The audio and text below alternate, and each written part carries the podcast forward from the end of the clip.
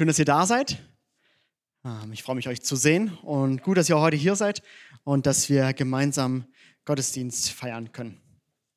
Ich habe ein spannendes Thema dabei und zwar machen wir weiter mit den Werten unserer Gemeinde. Falls ihr euch erinnert, haben wir vor ein paar Wochen habe ich angefangen mit wir leben großzügig. Wir haben über Großzügigkeit geredet, wie Großzügigkeit die Welt verändert und wie wir, wenn wir großzügig leben, die Welt um uns herum verändern können. Dann ging es um, wir sind positiv. Ich habe vorgelegt, Andreas hat sich gedacht, wir machen noch eine hinterher. Wir, haben, wir sind positiv von zwei verschiedenen Seiten betrachtet. Und heute geht es weiter mit, wir sind Kirche für heute. Wir sind Kirche für heute.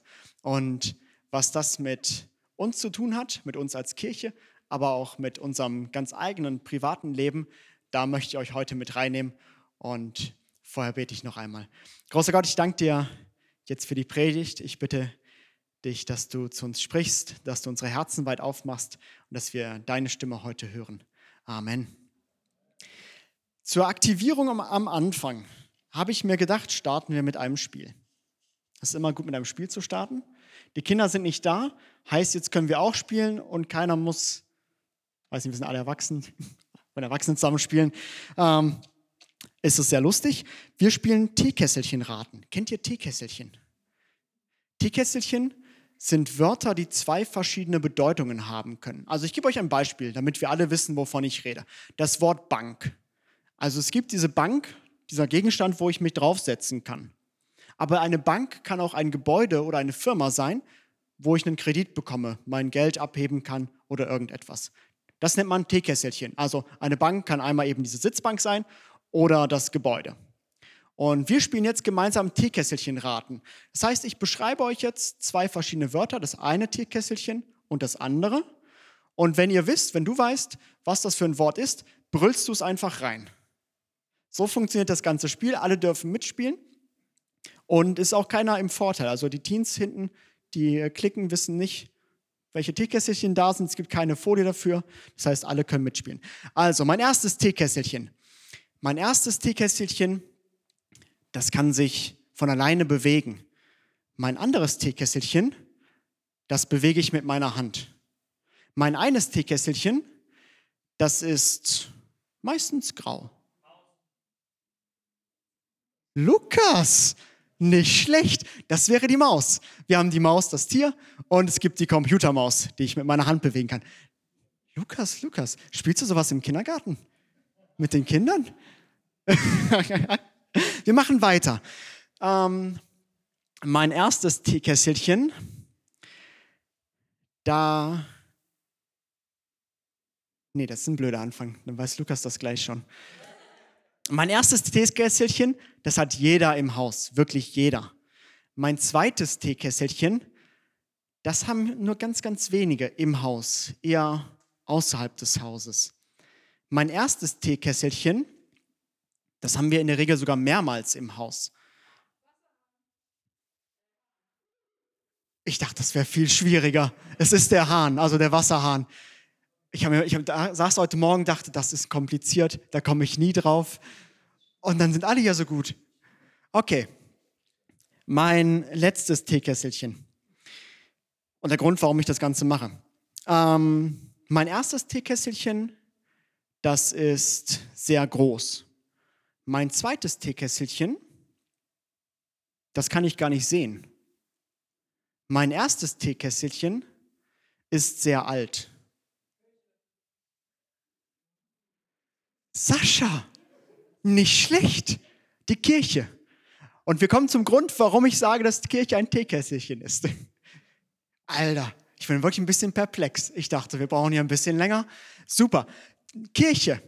Kirche ist ein Teekesselchen. Was will ich damit sagen? In der Theologie, also ich habe ja Theologie studiert und in der Theologie sagen wir, es gibt einen dreifachen Kirchenbegriff. Also die Kirche, die kann man auf drei verschiedene Arten und Weisen beschreiben. Das erste ist das Gebäude. Das kann so wie unser Gebäude ausschauen, es kann aber auch sehr alt sein, mit Kirchturm, ohne Kirchturm, mit mehreren Kirchtürmen, wie auch immer. Es gibt das Gebäude Kirche. Dann gibt es die Organisation Kirche.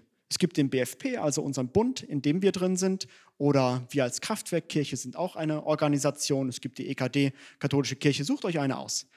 Das ist der zweite Kirchenbegriff. Und der dritte, das ist das, was man nicht sehen kann. Jesus sagt einmal zu seinen Freunden, wo zwei oder drei in meinem Namen versammelt sind, da bin ich mitten unter ihnen. Da geschieht Kirche. Überall da, wo Christen und Christinnen zusammenkommen, geschieht Kirche. Das ist diese unsichtbare Kirche. Das ist die universale Kirche, wird das genannt. Die Kirche, die wir nicht sehen können, aber die immer da ist und von der Jesus gesagt hat, dass sie immer bestehen bleiben wird, die nicht untergehen kann, die niemals überwunden, besiegt oder irgendwas der gemacht wird. Die wird immer fortleben. Der dreifache Kirchenbegriff. Und ich möchte mit euch darüber reden, was Kirche eigentlich ist und was das mit unserem, mit unserem, unserem Wert, wir sind Kirche für heute, zu tun hat. Ich habe einen spannenden Bibeltext mitgebracht, einen spannenden Bibelvers. Ich habe nur den einen Vers rausgepickt und erkläre euch ein bisschen was über den Kontext. Und zwar steht er im 1. Korintherbrief, Kapitel 6, in Vers 19. 1. Korinther 6, Vers 19. Und ihr seht es schon hinter mir. Ich lese es gleich erst vor. Der Kontext ist mir ein bisschen wichtiger. Falls ihr Kapitel 6 schon mal im 1. Korintherbrief gelesen habt, da geht es eigentlich darum, dass Paulus sagt, also der wichtige Punkt ist, alles ist mir erlaubt, aber nicht alles dient mir zum Guten.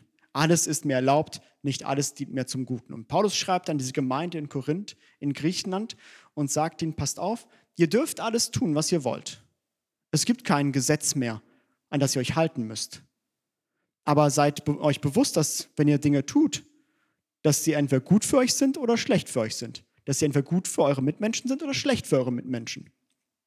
Aber eure Taten sind nicht mehr das Entscheidende, um in den Himmel zu kommen, sondern eure Beziehung zu Gott. Das ist dieses Kapitel eigentlich. Und Paulus spricht hier ein bestimmtes Thema an. In der Gemeinde in Korinth, in Korinth ging es drunter und drüber. Die hatten verschiedene Probleme. Ähm, die haben sich also an den Rat von Paulus nicht, ich überlege, wie ich das positiv formulieren könnte. Da gab es ein Problem damit, wer mit wem geschlafen hat und alle möglichen anderen Sachen.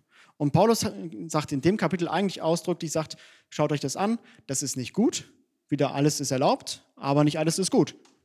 Ähm, das heißt, Paulus sagt, wenn ihr hier äh, mit Prostituierten schlaft, darum geht es eigentlich, macht das nicht. Ist nicht gut. Nicht, dass es euch verboten wäre, aber ist nicht gut. Denn damit schadet ihr euch. Damit schadet ihr der ganzen Gemeinde. Das ist der Kontext eigentlich. Und jetzt steigen wir in den Vers ein. Paulus schreibt, wisst ihr das etwa nicht? Euer Leib ist ein Tempel des Heiligen Geistes, der in euch wirkt. Gott hat ihn euch geschenkt. Nun gehört ihr nicht mehr euch selbst. Wisst ihr das etwa nicht? Euer, Tem euer Leib ist ein Tempel des Heiligen Geistes, der in euch wirkt. Ich weiß nicht, wie du erzogen worden bist, wie du groß geworden bist. Ich habe den Vers häufig gehört. Und häufig ging es genau um das, pass auf, Torben, was du machst, was du mit deinem Körper machst, denn dein Körper ist der Tempel des Heiligen Geistes. Es war immer, Torben, das darfst du, das darfst du nicht, weil dein Körper dieser Tempel des Heiligen Geistes ist. Und es stimmt auf der einen Seite, aber ich glaube, dass wir die, diese revolutionäre Pointe des Verses vergessen haben, dass wir nicht ganz begriffen haben, was da drin steckt eigentlich. Wenn Paulus sagt, euer Körper ist der Tempel des Heiligen Geistes. Ich habe es im Griechischen nochmal nachgeguckt. Das Neue Testament ist auf Griechisch geschrieben worden. Und ich habe mich gefragt, hier die Übersetzung übersetzt Leib Körper, was damit eigentlich gemeint? Weiß nicht, wenn ihr euch so in, euch in eurem Kopf so ein bisschen kramt, irgendwie, ich bin der, der Tempel des Heiligen Geistes, was ist damit gemeint? Wir haben einmal irgendwie die Vorstellung, habe ich zumindest bei mir so festgestellt, dass ich immer ganz schnell an meinen Kopf denke oder an mein Herz, meine Seele, da wohnt Gott in meinem Herzen. Wir sagen ja auch irgendwie, man lässt Gott in sein Herz hinein und er, und er wohnt da. Und so schnell komme ich dann zu dem Gedanken, okay, mein Verstand ist irgendwie der Tempel des Heiligen Geistes. Aber das, der Punkt ist hier, dass Paulus schreibt, euer Körper. Das Wort Soma, was hier für Körper steht, meint auch einfach nur Körper. Das meint nichts mit Verstand, nichts mit Geist, nichts mit Psyche oder irgendwas, sondern es ist einfach nur Körper. Was Paulus schreibt ist, dein Körper ist ein Tempel des Heiligen Geistes. Und eigentlich ist es eine Sache, die wir feiern müssten, weil etwas drinsteckt. Tempel sind die Vorgänger von Kirchen. So kann man das leicht übertragen. Paulus sagt, euer Körper ist eine, eine Kirche. Ihr seid eine Kirche so wie er rumläuft. Du und ich, wir sind eine, eine wandelnde Kirche. Und ich habe euch eine Kirche mitgebracht, die ihr auf einem Bild sehen könnt. Jetzt hier oben ein, das schöne Kirchenbild mit der Familia Sagrada. Sagrada de Familia, so. Ich spreche es mal anders, falsch mal auf. Sie stehen in Barcelona. Wenn ihr mal in Barcelona seid, könnt ihr euch diesen prächtigen Bau angucken. Der ist auch fast vollständig repariert, glaube ich. Man arbeitet immer an Kirchen, so wie in Köln am Dom immer. Deswegen gibt es auch hier ein kleines Geländer. Das ist eine Kirche. Und wenn Paulus schreibt, dass euer, dass unser Körper der, die Kirche des Heiligen Geistes ist, dann sollten wir uns so eine Kirche vorstellen. Also wie oft gucke ich meinen Körper an und ich denke eigentlich an so eine alte Hütte. So ein, so Schuppen. Ein bisschen übertrieben gesagt. Aber wer von uns hat denn dieses Bild im Kopf, wenn er morgens in den Spiegel guckt? Ich stehe morgens auf, ich bin so ein bisschen zerknittert im Gesicht, aber auch irgendwie am ganzen Körper. Irgendwelche roten Stellen vom, da hat man irgendwie so ein bisschen drauf gelegen und alles. Dann habe ich zerzauste Haare, komme so ein bisschen müde, stehe dann vorm Spiegel. Mein erster Gedanke ist nicht, hey, du siehst aus wie so eine Kirche. Sondern eher, geh erst mal duschen, Torben, mach dir die Haare und dann reden wir weiter.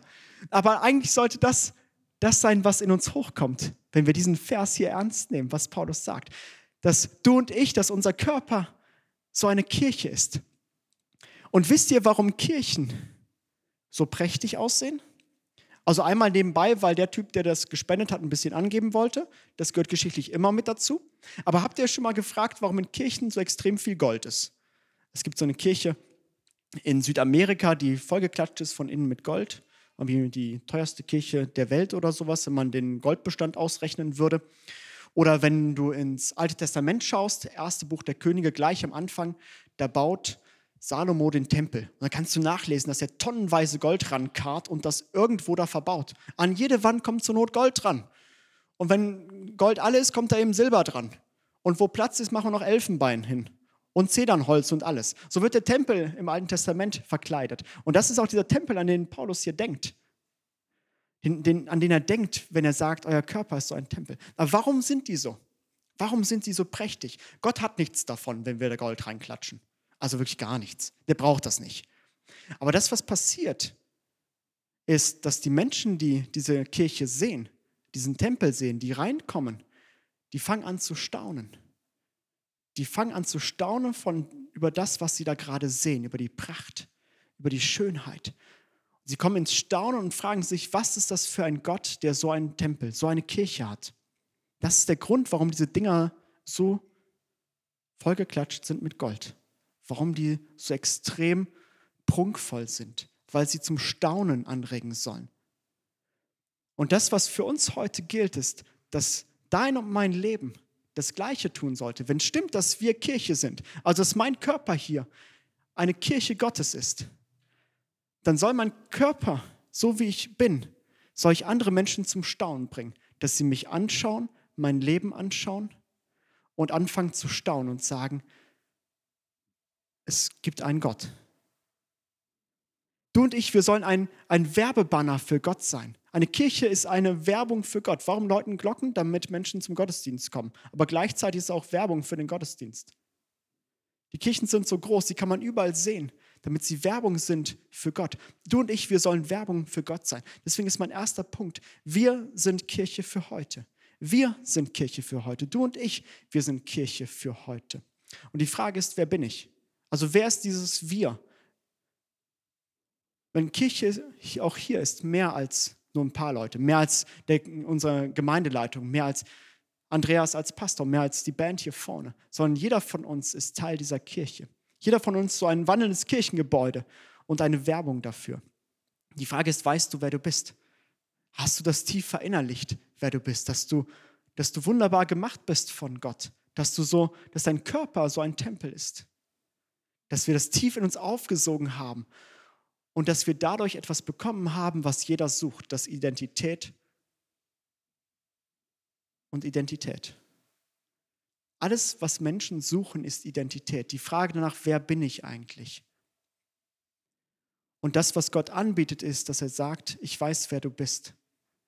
Ich habe dich wunderbar gemacht. Ich habe dich zu einem Tempel gemacht der wunderbar, der perfekt, der schön ist, der ein laufendes Werbebanner für mich ist. Du bist mein Kind, das sagt Gott zu uns. Die Frage ist, wissen wir das? Und ich will uns einladen, dass wir uns das immer wieder, diese Frage stellen und die Antworten suchen. Dass wir Gott immer wieder fragen, wer wir sind. Dass wir unsere Identität in Gott finden. Denn nochmal, Identität ist das, was alle Welt sucht. Was machen Männer zwischen 50 und 60? Midlife Crisis. Ne? Zwischen 50 und 60, der durchschnittliche deutsche Mann überlegt sich, das ist die beste Zeit für einen Motorradführerschein. Jetzt erstmal Motorradführerschein. Ich brauche die Lederjacke, die coole Sonnenbrille, gegebenenfalls eine Kutte und dann wird ein Bike gekauft. Warum machen, machen Männer das? Weil sie zwischen 50 und 60 sich Gedanken darüber machen, dass sie gerade ihren Zenit überschritten haben. Jetzt geht es bergab, also es geht immer Richtung Tod. Und bei vielen Menschen ist das erste Mal, dass man sich Gedanken über sein Ende macht. Und dann kommt Angst. Dann kommt Angst, weil sie ihre Identität nicht gefunden haben, weil sie die letzten Jahre, zu viele Menschen, die letzten Jahre nicht damit verbracht haben, sich zu fragen, wer bin ich eigentlich? Und dann kommt die Angst vom Tod und dann will man das auf einmal entdecken. Auf einmal fangen die Männer deswegen an, Motorrad zu fahren, irgendwelche teuren Hobbys zu haben oder sich scheiden zu lassen und eine jüngere Frau anzuschaffen. Und äh, man, man lacht drüber, aber das ist ein, das kommt daher, dass zu viele Menschen nicht wissen, wer sie sind. Und ich will dich ermutigen, dass wenn wir sagen, einer unserer Werte unserer Kirche ist, wir sind Kirche für heute, wir sind Kirche für heute, du bist Kirche für heute, dann lass dir das immer wieder zusagen, dass du hier, dass hier ein Ort für dich ist, wo du deinen Wert bekommen kannst, wo du weißt, wer du, wo du gesagt bekommen kannst, wer du bist, dass du wunderbar gemacht bist, genauso wie du bist dass du wissen darfst, dass du eine Tochter und ein Sohn Gottes bist, dass du wissen darfst, wer du bist. Und wenn du das verstanden hast und weißt, dann hast du das, was alle Welt haben möchte. Wisst ihr, so wie ich aufgewachsen bin, habe ich oft zu hören bekommen, ja, das mit dem Glaubenleben ist heutzutage echt schwierig. Ähm, man wird dafür ausgelacht und man kann das nicht mehr so sagen. Und dann ist man irgendwie ein bisschen traurig und alle nehmen einen in den Arm und ich überspitze es ein bisschen, dann weint man gemeinsam darüber, wie hart das Leben ist. Ich glaube, dass das die falsche Einstellung ist.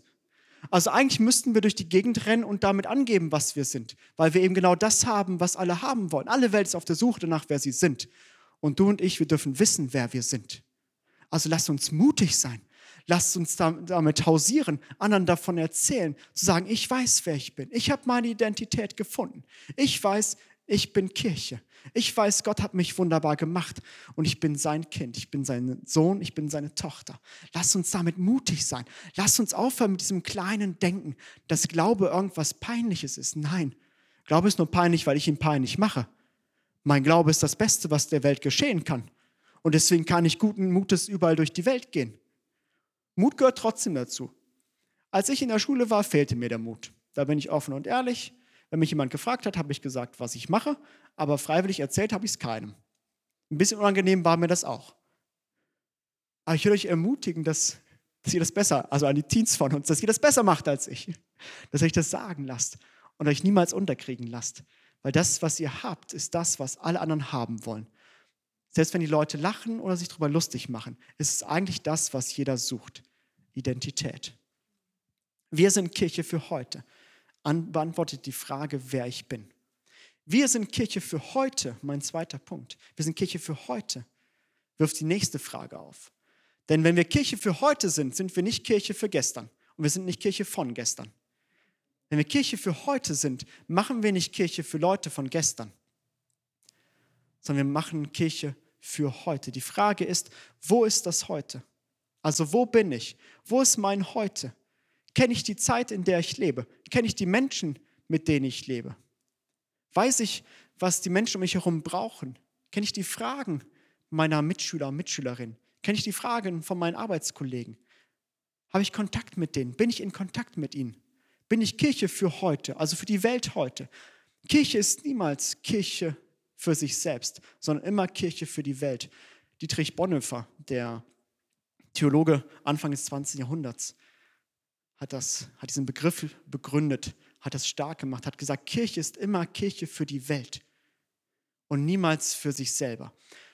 Denn als Jesus gesagt hat, den Startschuss für die Kirche gegeben hat, Matthäus 28, der Missionsbefehl, sagt, sagt Jesus, geht hin in alle Welt und macht zu Jüngern. Jesus sagt nicht, bleibt unter euch, macht geilen Gottesdienst, ladet euch gegenseitig ein, habt eine gute Zeit, stärkt euch untereinander und sowas. Das ist nicht der Missionsbefehl. Dass das nachher passiert, ist gut und richtig, dass wir uns gegenseitig stärken. Aber dieser Befehl von Jesus lautet, geht hin in alle Welt und macht zu Jüngern. Und die Welt ist unser Heute. Die Welt ist dein Heute. Die Frage ist, haben du und ich die Connection zur Welt? Kennen wir unser Heute? Oder habe ich mich abgekapselt? Habe ich eine Mauer aufgebaut? Habe ich mich zurückgezogen in meine christliche Bubble, in meine christliche Welt? Oder bin ich Kirche für heute? Bin ich Torben, wenn ich das ernst nehme, dass mein Körper eine Kirche Gottes ist? Dass, mein, dass ich mit meinem Leben laufend Werbung für Gott mache? Dass Werbung dahin muss, wo die Leute, die es brauchen, sind?